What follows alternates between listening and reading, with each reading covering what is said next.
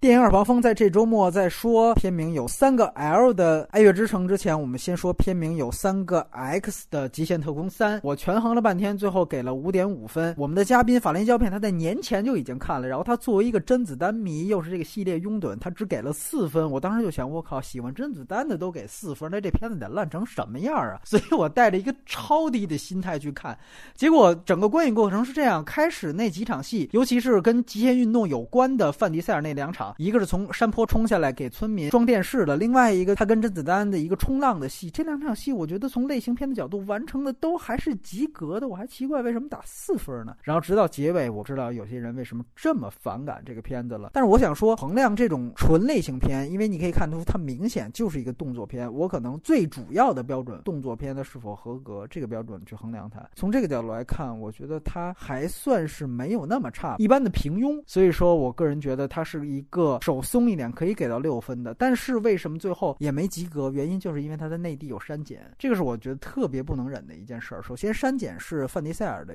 床戏，他在前面有两场激情戏，一个是他跟当地女友有一场，旁边一边有人是倒海盐还是倒大米的，然后他们两个在房间里面，然后就各种痴缠，旁边是好像看着像倒大米，所以我感觉那个痴缠的那个脑补的戏应该有点大红米店的质感，哎，结果现在全剪了，因为你只能靠脑补。然后另外一场寻癖的戏，据说原版也没有说特别露骨，但是有他第二天早上，他在这个内地版里面不是说了一句话，就说我这也是为了爱国什么的。但是在那之前呢，其实有一场是从遍地美女的这样的一个镜头当中站起来的一个镜头，然后美女里面有很多个这个裸背的镜头。但是由于这个片子北美也是 PG 十三，所以说它也没有露点，所以很奇怪。如果只是裸背，为什么就不能保留？而且你的中国元素这么多，你又有中国资本投资，然后又有吴亦凡这样。典型特供中国市场的小鲜肉的加入，还给内地一个删减版本，我觉得非常非常没有诚意。有人说，那之后《生化危机》删的更凶，《生化危机》是限制级影片，是 R 级影片，包括之后三月份的《金刚狼》，那都是限制级。你 PG 十三你删，看不到任何理由。然后字幕上又做了大量的和谐，然后包括这个三 D 单发也是的，没有任何二 D 版。就这两点可以去权衡，是不是真的要去电影院看了？倒是它剧情本身的那些弱智的地方，我觉得最不能忍的地方和它有一些，我觉得。还好的段落，其实基本上是正负相抵。我最不能忍的就是甄子丹跟范迪塞尔为了耗反派的子弹，然后一会儿伸个头啊，一会儿伸个手啊，一会儿竖个中指。哎呦，那段看的真的是太尴尬了。你要伸脑袋，那反派都打不着你，那你还耗那子弹干嘛？你直接就冲就完了。这让子弹飞一会儿，真的是编剧在干嘛？然后狙击热改那场戏，那场戏我倒觉得还好，摆个手势从那两指之间就打过去了。那你只能说又是神迹级的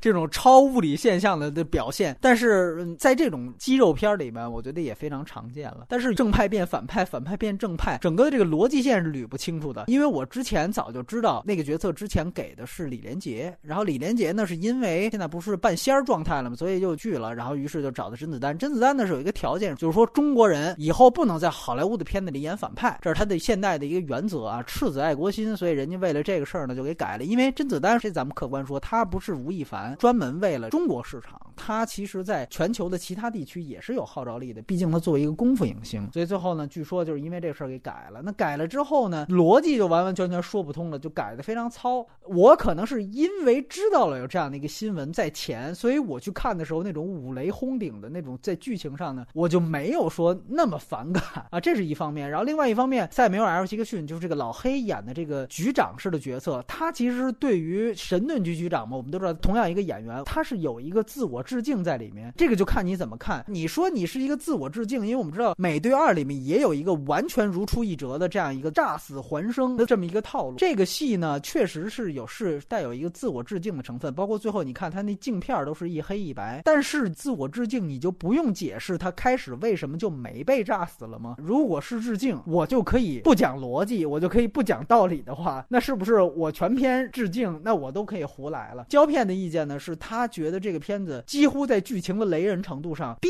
近了第二部的那样的一个弱智的程度，但是说句实话，我是真忘了第一部、第二部剧情是什么样子了，那都是多少年前的戏了，我也犯不着为了这样一个片子，我还花三四个小时去看一遍前两部。有这个时间，我不如真去看两部艺术电影。再提醒一句，它有删减，有三 D，自己判断是不是要去看吧。